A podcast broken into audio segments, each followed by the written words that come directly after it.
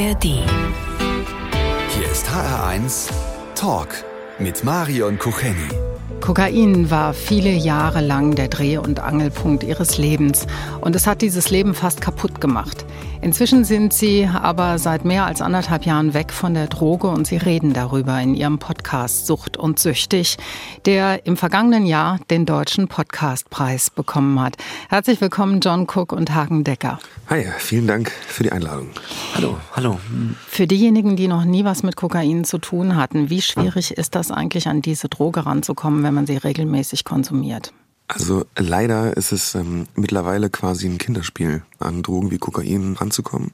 Gerade in den Großstädten gibt es da quasi so ja so ein Taxilieferservice äh, Unternehmen quasi, die äh, da leider ja sehr emsig unterwegs sind und das jedem leider sehr leicht machen, die Stoffe zu besorgen. Und auch wenn ihr gar nicht gewusst hättet, wie ihr rankommt, ihr hättet einen Weg gefunden. Na, da muss man immer gucken, von welchem Zeitfenster man hier spricht. Also John hat das ja gerade beschrieben, wie das jetzt aktuell leider, muss man ja wirklich sagen, ist. Das ist wirklich wie ein Pizzalieferant. Auch fast in allen Großstädten, in denen ich mich jemals aufgehalten habe, auch im Ausland äh, läuft das genauso.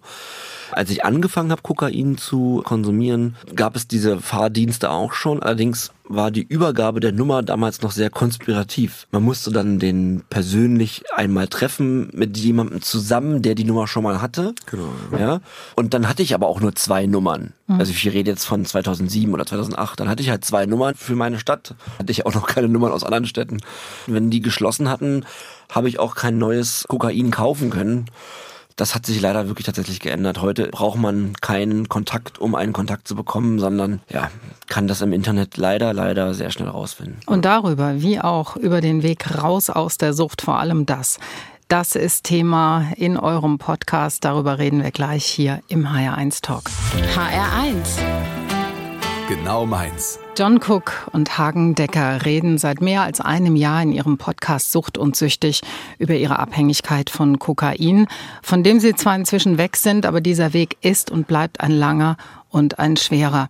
Wen wollt ihr mit diesem Podcast ansprechen? Tja, das ist wirklich eine Angelegenheit, die bei mir, und da spreche ich immer für John mit, aus ganz tiefstem Herzen kommt. Hm. John und ich haben unsere Familie verloren, den täglichen Umgang mit unseren Kindern und fast unser Leben. Wir beide. Im Grunde genommen war, als wir das Konzept geschrieben haben für den Podcast, unser größter Traum, unsere Geschichte zu erzählen, damit andere Menschen sich eher Hilfe suchen, als wir das getan haben und vielleicht eben nicht ihre Familie verlieren. Denn dazu wird es früher oder später immer führen, ja. In der Sucht, und dazu reden wir auch wahrscheinlich die nächsten Minuten auch, wie schlimm das alles wird und wie kompliziert und dass man das am Anfang auch gar nicht merkt. Und unser Traum war immer, wenn nur ein Mensch zur Drogenberatungsstelle geht und seinen Konsum hinterfragt, dann hat sich die Sendung schon gelohnt und das war die Grundmotivation. Also ja. John, ist denn dieser Podcast vielleicht auch so eine Art Selbsttherapie? Gibt euch das Halt? Ja, also der Podcast ist auf jeden Fall auch eine öffentliche Selbsthilfegruppe, so nennen wir es immer, die uns auf jeden Fall äh, Halt gibt. Hauptsächlich reden da wirklich einfach ich und Hagen ja darüber, wie es uns geht, einfach über unsere ganz, ganz tiefen Gefühle und ja, geben halt natürlich aber auch gerne die Möglichkeit, dass Leute da mit teilhaben können. Aber es ist für uns auf jeden Fall eine Form der Therapie und hält uns auch stabil. Ja. Man muss schon sagen, das ist jetzt kein Eigenlob, aber ich glaube, es gab es vorher nicht, was wir tun. Also gerade im Hinblick auf die Suchterkrankung, dass man darüber spricht, dass das aus dem Stigma rausgeholt wird, dass es sich nicht um Willensschwäche handelt, sondern dass es wirklich eine echte Krankheit ist, die man mit bildgebenden Verfahren im Gehirn auch nachweisen kann. Das ist uns wirklich sehr wichtig, auch das klarzustellen. Was war für euch denn so eine besonders schwierige Folge, also oder ein besonders schwieriges Thema? Oder könnt ihr eigentlich über alles reden? Das ist ganz verschieden. Also einerseits gibt es natürlich Themen, wie jetzt zum Beispiel haben wir eine Folge über Pornografie gemacht, Mhm. unseren eigenen Pornografiekonsum in unserer Konsumzeit sozusagen, was natürlich schwierig ist, einfach weil man sich so nackt macht. Auf der anderen Seite gibt es natürlich Folgen, die emotional so hart und so schwierig sind. Ich glaube vor allem, also bei mir ist vor allem meine meine Einstiegsfolge sozusagen, wo ich nochmal einfach meine Geschichte erzähle und die nochmal so Revue passieren lasse. Und da weiß ich noch bei der Aufnahme, das war sehr hart für mich, einfach nochmal durch diesen ganzen Mist nochmal durchzugehen und es nach außen zu tragen. Und kann sehr schmerzhaft sein auf jeden Fall. Wir weinen ja relativ ja, häufig in der Sendung. Es ist ja so, dass in dem Moment wirklich nur John und ich uns unterhalten. Ja? Wie in einem Therapiegespräch. Und was ich eben schon mal meinte, das ist, glaube ich, ein Punkt, wo viele Menschen, die uns zuhören, sei es mit einem Suchtproblem oder mit einem anderen mentalen Rucksack, den fast jeder vielleicht hat oder kennt, dass einfach zwei Menschen sich so nackt machen, wie gerade John auch gesagt hat, und die Hosen runterlassen. Wir reden ja wirklich über alles, was uns beschäftigt. Und die Genesung ist auch ein Prozess in Wellenbewegungen. Manchmal hat man eine gute Woche, dann hat man wieder eine schlechte Woche. Mhm. Das kennt jeder, der mal in sich horcht oder zumindest auch in therapeutischer Behandlung ist. Deswegen ist eigentlich jede Folge auch immer ein Überraschungspaket. Ich bin manchmal schon richtig gut in die Folge gekommen, aber dann fragt mich John, ja, wie ging's dir denn eigentlich wirklich diese Woche? Und dann fängt man an zu reden und merkt man, weißt du, eigentlich geht's mir richtig, eigentlich geht's mir richtig furchtbar. Und ich glaube, das ist was, womit sich viele Menschen identifizieren können. John Cook und Hagen Decker und Ihr Podcast Suchte und Süchtig heute hier bei uns im HR1 Talk und alle Folgen des Podcasts, die finden Sie auch in der ARD Audiothek. Der eine war erfolgreicher Regisseur und viermal für den Musikpreis Echo nominiert, der andere war Grafiker. Beide hatten sie Familie, hatten Freunde, ein soziales Netz und dann kam das Kokain. John Cook und Hagen Decker heute hier im HR1 Talk. Was war das bei euch für ein Moment, in dem ihr beschlossen habt, jetzt nehme ich das Zeug? Jetzt nehme ich das Zeug. Ja. Das ist eine gute Frage. Sonst ja. kommt immer die Frage, wieso habt ihr aufgehört? Ähm, als erstes. Mir wurde es tatsächlich angeboten in einer Bar. Ich habe da auch schon Alkohol konsumiert. Ja, das ist ja auch eine harte Droge, nicht zu vergessen. Medizinisch in der gleichen Kategorie wie Heroin. Das heißt, ich glaube, ich war auch schon zu sehr intoxikiert vom Alkohol, betrunken, dass ich das dann einfach mal gemacht habe. Dass die Hemmschwelle so weit unten war. Ja. ja. Mir wurde es vorher tatsächlich noch, aber auch noch nie angeboten. Ich hätte es wahrscheinlich sogar auch schon eher probiert. An dem Tag war ich 25 Jahre alt und dieser Tag hat alles verändert. Ich rede oft davon, dass es vorher wie Schwarz-Weiß-Fernsehen war und dann später Farbfernsehen. Wie ich jetzt durch meinen monatelangen Therapieprozess rausgefunden habe, hatte ich einen Mangel an Selbstliebe und einen Glaubenssatz, der mir sagt, bin ein Versager, ein Loser und bin ein Nichts. Das ist jetzt nicht so, dass ich das täglich gespürt habe, ja, sondern ich habe das damals eher noch gar nicht richtig gespürt. Hm. Warum ich das erzähle, ist, als ich dann das erste Mal Kokain genommen habe, war halt diese tiefe Leere in mir. Die wurde halt sofort vernichtet. Und ich fühlte mich zum ersten Mal wie ein vollständiger Mensch. Aber auch nochmal, das konnte ich damals so nicht benennen, aber ich habe es gefühlt. Und dann habe ich es danach nie wieder weggelassen. Also das geht dann halt los mit am Wochenende zum Ausgehen war das dann immer dabei. Und wie es dann weitergeht, darüber reden wir wahrscheinlich noch ja. ähm, im Hab, Laufe der Sendung. Aber so war der Anfang. Ja, Habt ihr euch eigentlich zu Beginn nicht irgendwann mal wirklich ernsthaft gefragt, was das mit euch machen könnte und mit eurem Leben, wenn ihr anfangt, das regelmäßig zu nehmen oder wischt man das weg? Also ich hatte den Gedanken nie. Bei mir war es so, ich habe ja quasi angefangen, regelmäßig zu konsumieren als Selbstmedikation, weil ich so schwer depressiv war zu dem Zeitpunkt. Hm und habe dann in sehr kurzer Zeit sehr exzessiv angefangen zu konsumieren und da habe ich schon natürlich stark gespürt, dass ich mich verändere, dass mein Körper sich verändert, dass meine ganze Wahrnehmung von Dingen, aber auch meine Stabilität halt total darunter leidet. Aber ich war ja dann ständig drauf. Das heißt, ich konnte ja gar nicht, mit dieser Erkenntnis sozusagen, konnte ich gar nicht so richtig umgehen, weil das Kokain so gierig macht und so hungrig auf mehr, dass diese negativen Gedanken bezüglich der Droge relativ schnell verpuffen und dann auch nicht ernst genommen werden. Dann das, das ist man so schnell wieder irgendwie dabei und, und dann denkt man gar nicht mehr daran das ist auch ein Punkt, an dem wir wirklich mit dem Podcast arbeiten wollen. Denn wie auch John, habe ich mir und mein ganzer Freundeskreis, damals, als ich 25 war, es war nie Thema, dass es gefährlich ist, gesundheitsschädigend, dass es abhängig macht. Das klingt jetzt sehr naiv. Das war es sicherlich auch.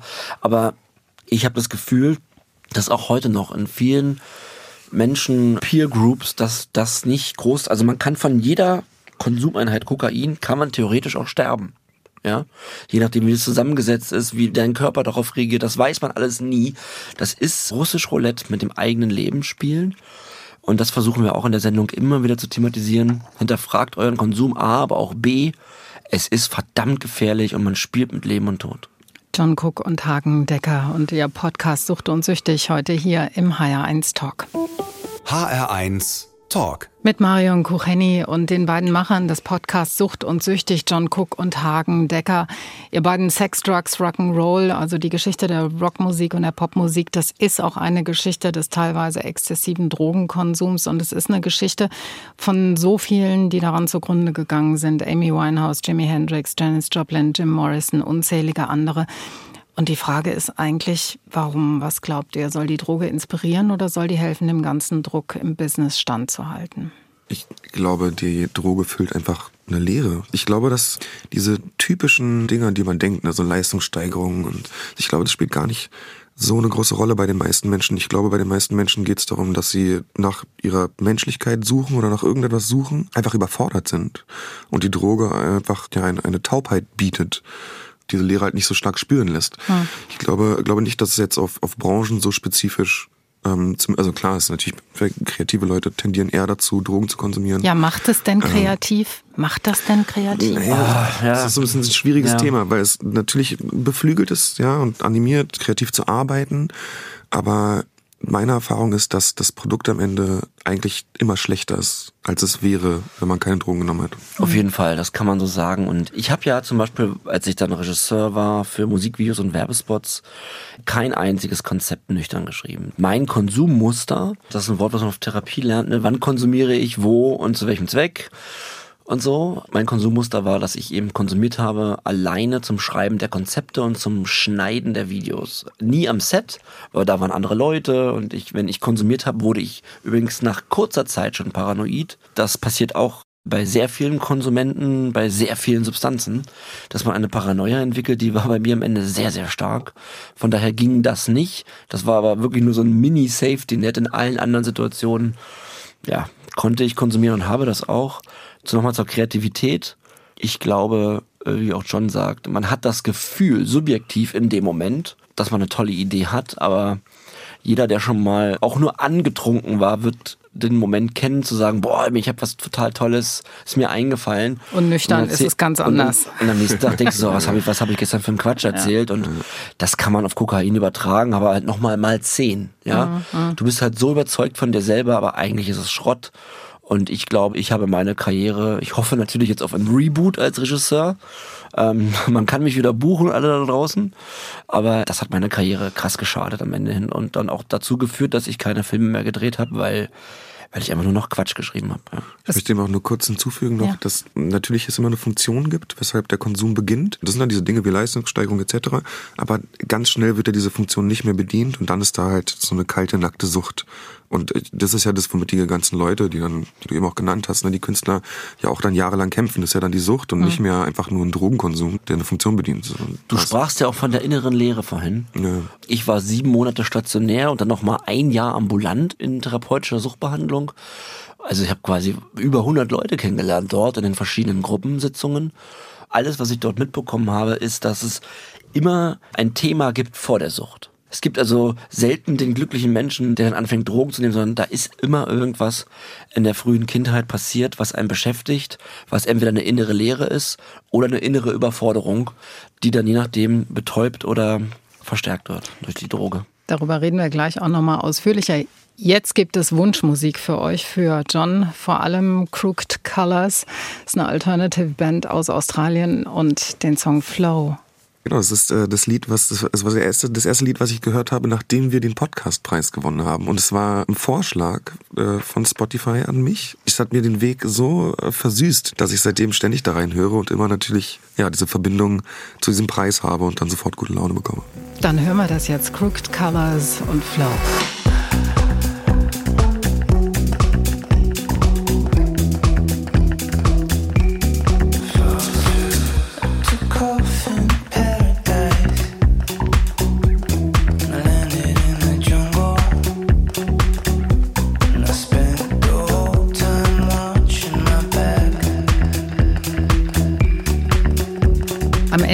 Konnte ich nicht mehr Staubsaugen ohne Kokain. So beschreibt Hagen Decker seine Abhängigkeit von der Droge. Er und sein Freund John Cook erzählen in ihrem Podcast Sucht und Süchtig von ihrem langen Leidensweg. Ihr zwei, viele haben da gar keine Vorstellung von. Wie sieht eigentlich so ein Tag im Leben eines richtig kokainsüchtigen Menschen aus? Also wie war deine Hagen damals, als du noch mittendrin warst? Zum einen kann ich da eine Podcast-Folge empfehlen von, okay. von, uns. Die heißt, die heißt 24 Stunden Sucht. Okay. Ja? Mhm. Ähm, aber um deine Frage zu beantworten, das ist eine Erinnerung, an die ich sehr schwer zurückdenke. Und natürlich trage ich aber jede Sekunde dort im Körper und da kriege ich sofort Gänsehaut. In den letzten Jahren meiner Sucht hatte ich jemanden kennengelernt und wir haben eine Familie gegründet und auch ein Kind bekommen. Und das ist was, was mich umtreibt, denn ich habe es nicht nicht, nicht schaffen können. Ich hatte auch noch keine Krankheitseinsicht. Ne? Ich habe krass weiter konsumiert und das ist eine Sache, die ich jetzt erzähle, weil einfach damit einmal klar ist, Sucht ist stärker als Liebe. Das hat uns letztens auch eine Ärztin in der Sendung indirekt bestätigt, dass einem das so vorkommen kann und dass das auch im Einzelfall sich so äußert. Und ich kann mal verallgemeinern so ein bisschen. Ich habe in der Woche zweimal geschlafen. Genau, lass uns mal eine Woche betrachten. Zweimal geschlafen? Ja, zwei bis dreimal. Okay. Wenn ich einen Kokainzyklus gestartet habe, war ich meistens mindestens zwei Tage wach. Also zwei Nächte nicht geschlafen. Dann äh, die dritte Nacht habe ich wieder geschlafen. Es geht die ganze Zeit darum, wie organisiere ich die Substanz erneut. Mhm. Also du kaufst sie, konsumierst sie und ich war ja in, zu dem Zeitpunkt schon 13, 14 Jahre abhängig. Ne? Und wenn man anfängt, Kokain konsumieren, muss man sich das wie auf einem Graphen vorstellen. Dann bin ich bei null. Wenn ich aber über zehn Jahre konsumiere, dann baue ich eine Toleranz auf hm. gegenüber der Substanz. Und dann reicht und dann null nicht mehr. Ja. Ja, denn nee, wenn ich bei null am Anfang bin, bin ich dann bei plus 1000, hm. wenn ich Kokain nehme. Durch die Toleranz starte ich aber bei minus 5000. Und wenn ich dann Kokain konsumiere, nähere ich mich gegen null. Ja, hm. das heißt, für die Leute, die mich die letzten Jahre gesehen haben, war ich meistens auffällig, wenn ich nicht konsumiert habe. Ja? ja? Wenn ich konsumiert habe, wirkte ich für diejenigen teilweise sogar ganz normal. Und so habe ich die letzten Jahre meiner Sucht äh, natürlich ja, so gelebt. Und natürlich war meiner Partnerin relativ schnell klar, dass ich nicht normal bin. Nur, wenn man mich nur mal eine Minute getroffen hat oder so, dann hätte man das vielleicht gedacht. Aber ich habe wirklich gelogen, betrogen, geklaut, im ganz großen Stil. Ich habe meine Partnerin beklaut, bin mit der Karte zu ihrem, von ihrem Konto, habe Geld abgehoben, habe ihre Goldohrringen verpfändet. Das ist wirklich, das sind Sachen, deswegen kann ich heute immer noch ganz schlecht schlafen. Hm. Also man, man kennt keine Grenzen mehr, es geht nur um die Substanz, ja. Also es kommt sehr stark darauf an, diese Tage verschwimmen ja irgendwie im Konsum. Äh, dadurch, dass man auch so unglaublich lange wach ist, dann irgendwann diesen komatösen Schlaf hat, ja, verschwinden diese ganzen Grenzen von, von den Tagen, auch von den Wochen. Äh, und es ist sehr schwer, da einen Überblick zu behalten. Und wie Hagen eben schon sagt, dass es ganz viel, also in der Phase, wo es einem halt schlecht geht, ne, wo man konsumiert, das ist ganz, ganz viel Elend, ganz viel, ein ganz krasser Krampf mit der Beschaffung, ganz schlimm. Also ich habe auch dann Flaschen gesammelt, um irgendwie dann vielleicht noch Bier zum Runterkommen irgendwie zu bekommen. Mhm. Ich habe sehr wenig gegessen, bin dann auch sehr ungesund. Also das ganze Leben wird schon in einer Abhängigkeit also, von der Substanz bestimmt und also das ist ja. so ein einziger Albtraum im Prinzip von dem ist eigentlich schon kompletter von, Albtraum von dem man auch erstmal dann irgendwann mal begreifen muss dass einer ist ne? deswegen genau. reden wir auch so viel darüber in dem Moment fühlte ich mich wie der einsamste Mensch der Welt wie der schlechteste Mensch der Welt dabei waren aber Menschen um mich rum die sich um mich gesorgt haben oder mir auch helfen wollten und das auch getan haben aber ich habe das alles nicht gesehen und wollte das nicht wahrhaben. Und das besprechen wir in der Sendung auch ganz, ganz oft, dass man erkennen kann, wenn Menschen sich um einen sorgen und dass man eben nicht alleine ist. Man ist nicht alleine mit der Krankheit und man ist aber auch nicht alleine in der Gesellschaft. Ja. Und über das Zerbrechen von Beziehungen, den Verlust von Freunden und Familie und die soziale Isolation sprechen wir gleich noch ein bisschen weiter hier im HR1 Talk, heute mit John Cook und Hagen Decker. Kontrollverlust, Beziehungsverlust, der Drogenkonsum macht einsam. Und so haben das auch John Cook und Hagen Decker erlebt, die beide schwer kokainabhängig gewesen sind und seit mehr als anderthalb Jahren versuchen, diese Zeit aufzuarbeiten. Ihr zwei, ihr habt schon erzählt, ihr hattet Freunde, Familie, Partnerinnen, Kinder.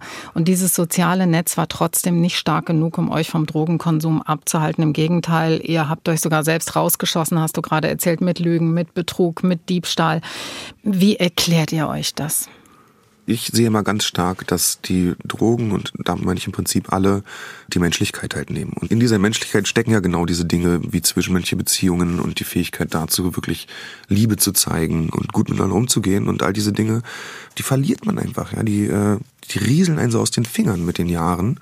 Und irgendwann hat man äh, keinen richtigen, oder ja, im Prinzip keinen Zugriff und auch keine Beziehung mehr zu seinen eigenen Gefühlen. Ja. Und das macht es so schwierig, so zu handeln, wie man ja, wie man sich eigentlich verhalten müsste, wenn man mit Menschen umgeht. Und das, das ist halt wahnsinnig schwer, wenn man mit sich selbst gar nicht klarkommt, weil ja. man ja in dieser Abhängigkeit steckt. Und habt ihr eigentlich jemals so einen Punkt erreicht in eurer Abhängigkeit, wo ihr mal zumindest mal kurzen Perspektivwechsel vornehmen konntet und euch mal eben in die Lage von denen, von euren nahestehenden Menschen reinversetzt, die da euch sehen und, und total darunter leiden, was ihr macht? Ne? Boah, ähm, nee. In meiner aktiven Abhängigkeit konnte ich diesen Perspektivwechsel nicht, äh, nicht einnehmen. Hm. Da geht's nur um, um mich und um meine Beziehung zu der Substanz. Ja.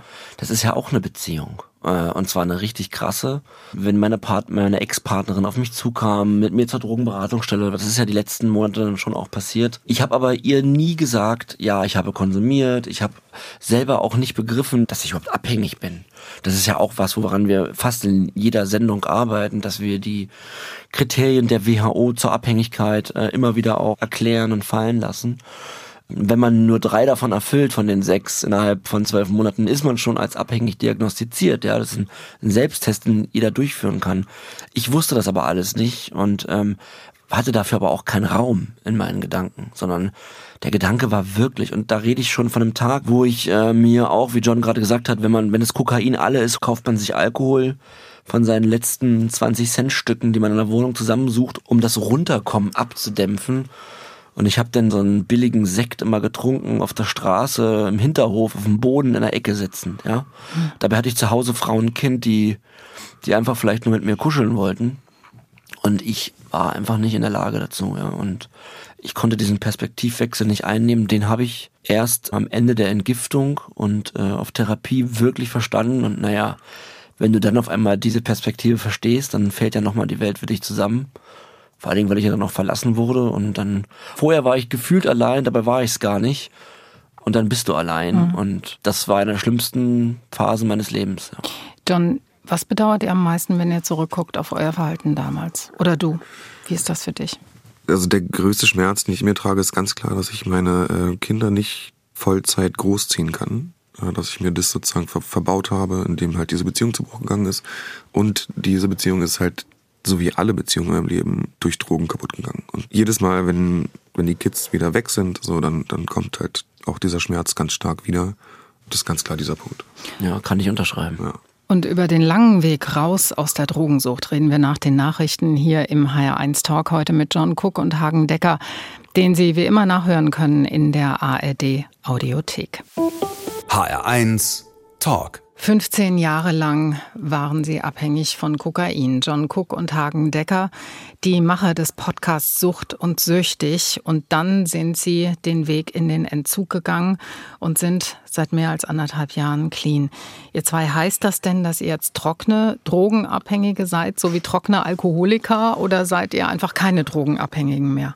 Das ist ja die gleiche Krankheit. Eine Abhängigkeit kann ja zu Kokain bestehen, zu Cannabis, zu Alkohol zu verschiedenen Opiaten, Medikamenten. Wir sind, wie sagt man das denn eigentlich, John? Wir, grundsätzlich immer der, süchtig. Der nicht, eigentlich. Nicht, genau, also nicht grundsätzlich, sondern ja, genau, wir sind süchtig. Von daher hast du völlig recht mit wir grundsätzlich. Sind abstinent, wir sind abstinent lebende Abhängige. Genau, wir sind abstinent ah, lebende Abhängige. Abstinent lebende ähm, Abhängige. Mhm. Genau. Oder passiv. Ich sag manchmal auch äh, passivsüchtig. weil, ich, weil ich ja nicht okay. mehr konsumiere. Ja. Klingt wie passiv Teilzeit, aber gut.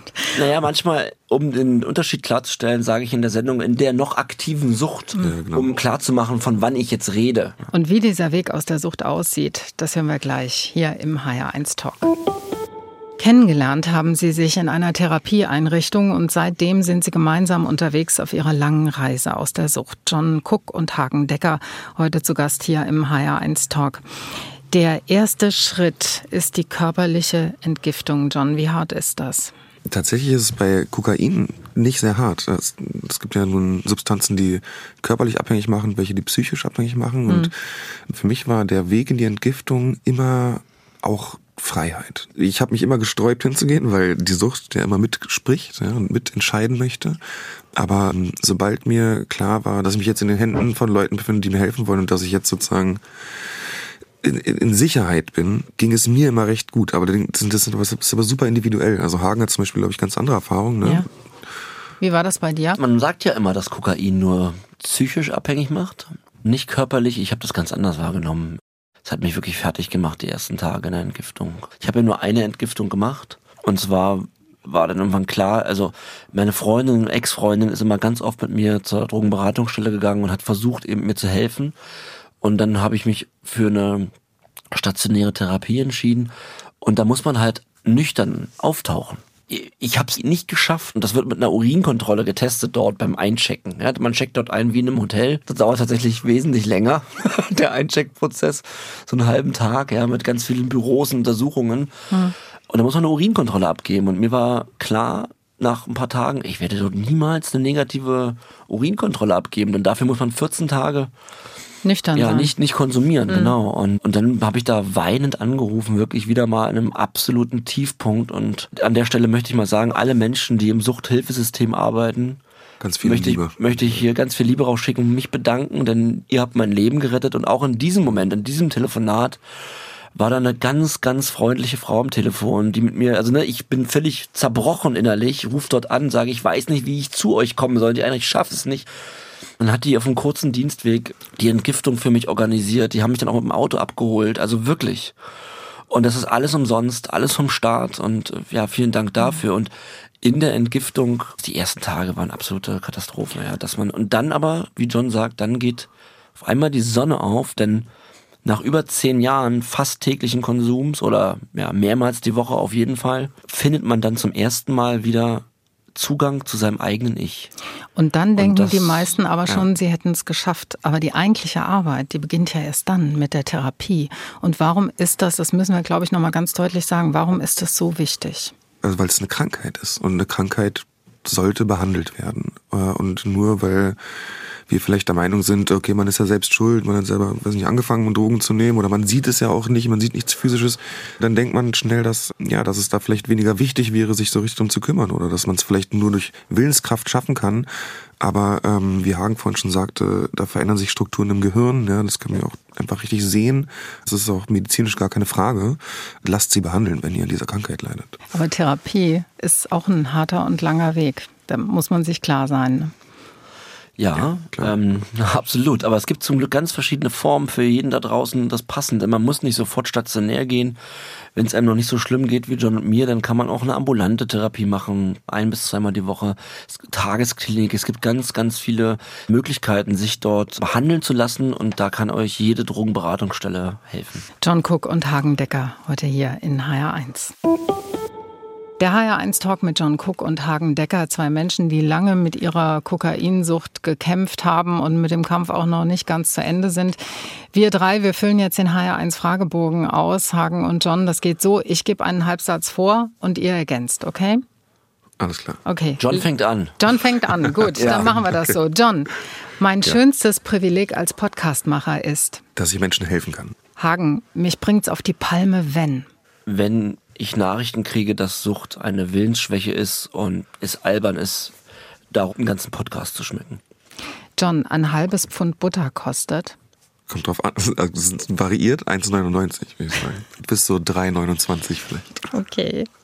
Hagen, peinlich war mir zuletzt. Dass ich Weihnachten bei Johns Familie, zehn Sekunden nachdem ich da war, in eine riesen Pfütze gefallen bin. Wo war diese Pfütze? John, erzähl mal. Hagen wollte zeigen, dass er Fußball spielen kann, aber es hat nicht so gut geklappt. Dem, dem war nicht so. ja. im Garten. Okay. Ich war komplett nass. Ich musste von Johns Familie komplett neu eingekleidet werden an diesem Tag. John, bereut habe ich. Zu vieles in meinem Leben. Hagen, das Schwierige an der Demokratie ist. Also ich finde Demokratie eigentlich ganz toll. Das ist meine Antwort. John, ich möchte gern mal einen Abend verbringen mit. Ja, Walter Mörs. Warum? Weil Walter Mörs der grandioseste Autor ist, der jemals gelebt hat und ich möchte seine Bücher jedem ans Herz legen und empfehlen. Ich will sagen, ich wäre mit Paul McCartney gerne essen gegangen. Also, das wenn das kann ich klappt. nachvollziehen. Ja, gut. Zufrieden bin ich erst, wenn. Wenn ich ähm, irgendwann mal als Rentner in meinem Schaukelstuhl am Meer sitze und alle meine Kinder kommen und wir einen wunderschönen Abend haben. John, ich habe Angst vor. Vom Alleinsein. Hagen in meinem Bücherschrank unten rechts steht. Unten rechts ähm, The Beatles Anthology. Hey, großer Fan, ja? Hm, ja, ich bin ein Nerd. Hm. Und jetzt Beatles-Fan der Welt. Ah, und jetzt ihr beide. Das letzte, was ich geklaut habe, war ein halbes Hähnchen. Tatsächlich. Jemandem vom Teller oder, oder? Nee, nicht vom Teller. Okay. Ich möchte gar nicht so drauf eingehen, okay, aber alles ich habe klar. mal, ja. Okay. Ja. Und Muss ich das jetzt auch noch sagen? Ja, bitte. Okay, ich sag's jetzt. Die Speisekarte im Grill Royal. Okay, falls da eine vermisst werden sollte, wir, Ja. wir haben es jetzt aufgeklärt. Das war ein ganz, das war ein ganz besonderer Tag. Natürlich. Und, ähm, da gehe ich ja, da geht man ja nur einmal im Jahr hin, wenn überhaupt. Mhm. Und ich, ähm, das, das musste ich als Andenken mitnehmen, ja. Ja, ich Ich, glaub- hoffe, dass, äh, vielleicht rufe ich da mal an jetzt nach Ja, der Sendung. das wäre vielleicht nicht schlecht, weil sonst erfahren die es durch uns. Der HR1 Fragebogen, ausgefüllt von den beiden Machern des Podcasts Sucht und Süchtig, John Cook und Hagen Decker. HR1 Talk. Mit Marion Kucheni und John Cook und Hagen Decker, die beide jahrelang kokainabhängig waren. Das war aber nicht die Einstiegsdroge. John, du hast vorher, glaube ich, auch schon Cannabis konsumiert. Und die Debatte über die Freigabe dieser Droge, die ist ja nach wie vor in Gang. Was würdest du sagen mit deinen Erfahrungen aus deinem Leben? Freigeben ja, auf jeden Fall, oder ist doch schwierig? Das ist natürlich ein, ein riesiges Thema. Ich bin schon der Meinung, dass eine Freigabe der richtige Weg ist. Ich sehe halt super kritisch diesen Weg zum Dealer. Da ist es, glaube ich, ja, wo man entweder eine andere Substanz angeboten bekommt, ja, dass man überhaupt in so, in so einer kriminellen Welt sozusagen landet. So da sehe ich die größte Gefahr, dass junge Leute kriminelle Kontakte haben, um am Anfang Cannabis zu kaufen und dann halt später Kokain oder Amphetamin oder was auch immer. Genau, und dieser Dealer muss wegfallen und generell glaube ich auch, dass den Schwarzmarkt einzudämmen und, und dort die Gelder zu nehmen, sozusagen, dass es einfach super wichtig ist. Und vor allem natürlich auch sauberes Cannabis, was ja jetzt in den letzten Jahren nie der Fall war. Gerade in Berlin ist alles unheimlich verseucht. Also ich finde, es sprechen viele Punkte dafür. Ach so, genau. Und auch, dass wir halt nicht mehr mit dem erhobenen Zeigefinger Präventionen betreiben müssen, sondern richtig ins Gespräch gehen können. Weil über verbotene Sachen zu sprechen ist ja was anderes als über legale. Auch ein wichtiger Punkt. Und ich glaube, dass diese Masse an Faktoren dann doch für mich klar zeigt, dass eine Legalisierung der richtige Weg ist. Hagen, siehst du das ähnlich? Aber ich bin froh, dass ich das nicht entscheiden muss. Ich habe, ähm, ich meine, John und ich sprechen da seit Monaten drüber, privat, wie aber auch in der Sendung oder wenn John mal wieder eingeladen wurde von Karl Lauterbach ins Bundesgesundheitsministerium. Das ist ja schön, dass wir dort auch eine Stimme bekommen bei so Sachen. Auf der anderen Seite ist es immer schwierig, einen Abhängigen zu fragen. Ich habe da vielleicht eine Meinung, aber die geht wahrscheinlich auch schon in die in John seine Richtung, wobei die noch nicht fertig gebildet ist. Wenn du mich fragst, privat oder jetzt hier eben gar nicht so privat, dann würde ich ganz woanders anfangen, nämlich beim Alkohol. Alkohol ist die Einstiegsdroge Nummer eins. Dass man das im Lebensmittelgeschäft kaufen kann. Dass man das an Tankstellen kaufen kann auf der Autobahn. Dass das an jeder Kasse die Flachmänner neben den Kaugummis stehen. Das finde ich da müsste man, bevor man mich nach Cannabis fragt, soll ich sagen, lass uns mal das Werbeverbot für Alkohol initiieren, so, ja. Äh, mein Herz klopft dann da hoch. Aber ich denke so, wir leben leider in einer Gesellschaft, wo Alkohol äh, anerkannt ist und normal ist und wo es heißt mit 14 Jahren, jetzt darfst du auch. Wo ich denke so, was ist das für ein Wording? Warum darfst du jetzt mit 14 Jahren auf einmal eine harte Droge trinken nach der Jugendweihe oder Konfirmation? die dich auch Das töten kann am Ende. Absolut. Ja. Und das ist eine körperliche Abhängigkeit, die da entsteht und so weiter. Dieses Feierabendbier in der Werbung, was Probik und ich habe selber auch Werbung früher gedreht. Das ist in Sachen äh, eine harte Droge so zu bewerben, finde ich extrem schwierig. Und aber ja, ich unterstütze Johns Gedanken natürlich schon. Mein Dealer, mein Kokain-Dealer hat mir auch ganz oft andere Substanzen angeboten, auch verschenkt. Hier probieren wir das aus. Ich meine, das ist deren Business. Ich kenne von vielen Mitthera- ähm, wie sagt man, Mitrehabilitanten aus Therapie, dass äh, der Cannabis-Dealer dann auch Speed, Kokain, Opiate, ach, was da nicht alles gibt, leider, verschenkt hat und dann Menschen in diese Abhängigkeit auch noch gerutscht sind. Da ist es schon gut, wenn der Dealer wegfällt. Ja. Jetzt gibt's nochmal Wunschmusik Hagen für dich als großen Beatles-Fan. Ne? Von den Oh ja. Jungs, die in den 60ern wahrscheinlich auch an der einen oder anderen Droge vorbeigekommen sind, die Beatles und Blackbird. Absolut, das ist eins meiner absoluten Lieblingslieder und wenn nicht das schönste Lied auf der Welt. Blackbird singing in the dead of night. Take these broken wings and learn to fly. All your life, you were only waiting for this moment to arise.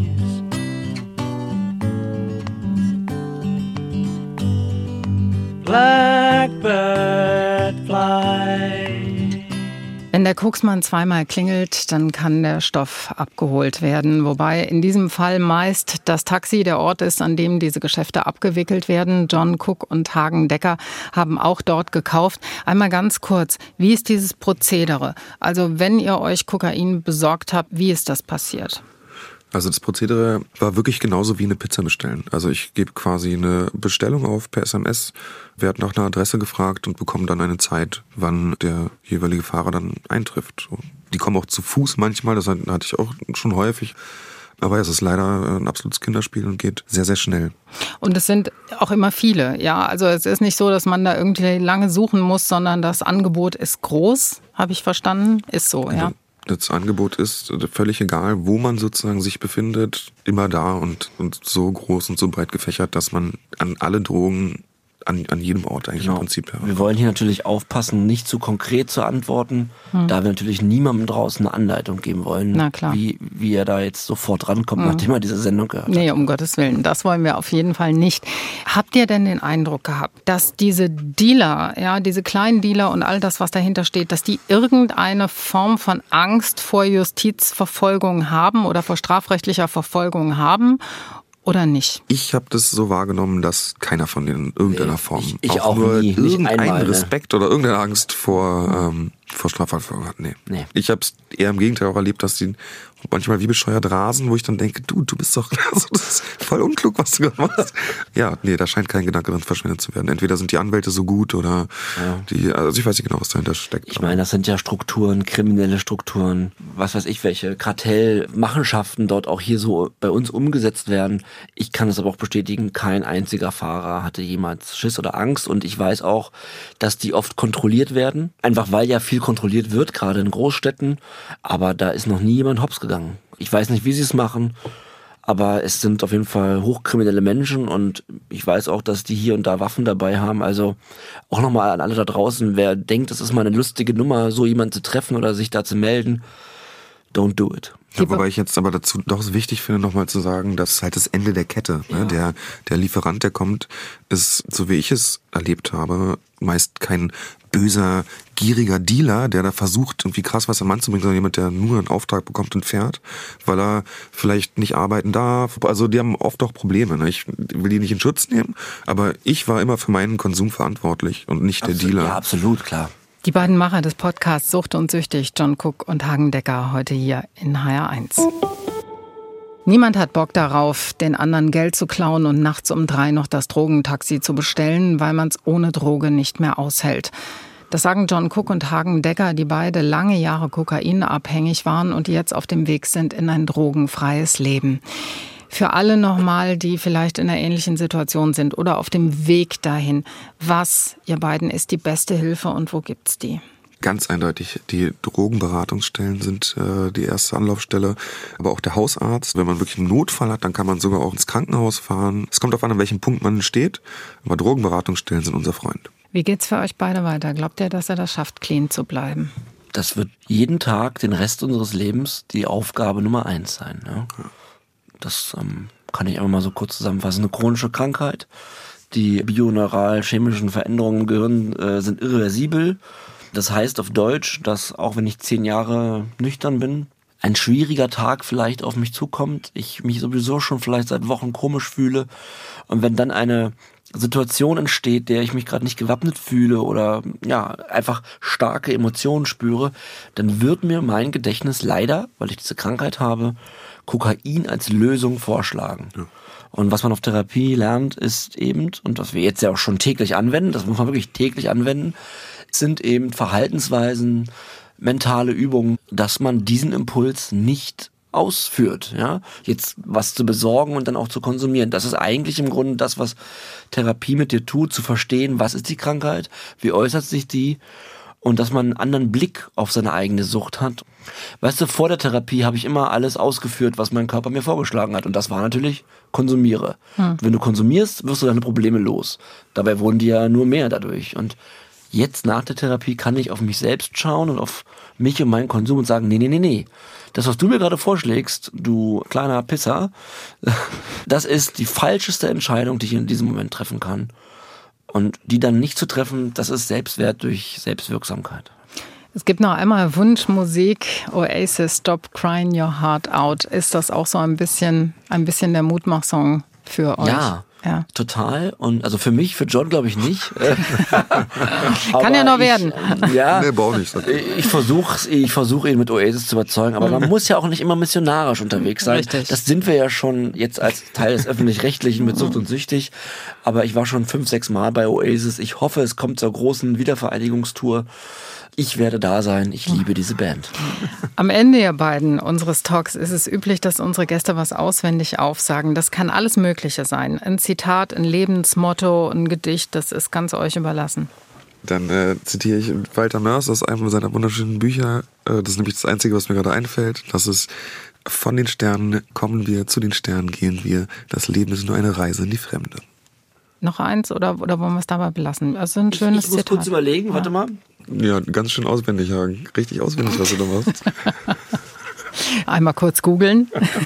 Ich kann ein Gedicht von mir vortragen. Ich war auf dem Einstein-Gymnasium Ja. und wir mussten natürlich viel über Einstein lesen und, und uns, uns beschäftigen. Ich fand ihn schon immer cool und ich zitiere, Fantasie ist wichtiger als Wissen, denn Wissen ist begrenzt. John Cook, Hagendecker. Ja? Ich möchte, darf, ich, Ja, sorry, bitte. darf ich noch ganz kurz einen stattdessen machen, weil das passt eigentlich sehr gut. Einen ganz kleinen Moment brauche ich, weil ich habe mich ein Gedicht geschrieben vor ein paar Tagen und ich glaube, das wäre jetzt ein guter Moment eigentlich. Johns Gedichte kann man übrigens kaufen. Okay. Also, also ja, Ist ja schön. nein, also ich kann äh, gerne was kurz vortragen. Und Ja. zwar habe ich vor kurzem was geschrieben. Das äh, Gedicht heißt äh, Spiegel. Es geht so. Ich kenne einen kleinen Mann, der sieht mich ständig weinend an, mit Kulleraugen und unter Tränen. So kenne ich den kleinen Mann. Ich schaue ihn dann heimlich an, den kleinen Mann, und schweige dann. Er sagt, er war ein großer Mann, und hätte er doch bloß erkannt, die Stimme bricht, wie klein er war, im Inneren, was keiner sah, dann wäre er jetzt kein kleiner Mann. Nein, einer, der sich zeigen kann. Doch Chance verpasst, bin eingegangen. Dann weint er leis, der kleine Mann. John Cook, Hagendecker. Es war mir eine Freude. Danke, Marion. Dankeschön. Und unseren HR1 Talk können Sie natürlich wie immer nochmal nachhören als Podcast zu finden auf hr1.de. Mein Name ist Marion Kucheni. Vielen Dank fürs Zuhören. Uns allen einen guten Sonntag.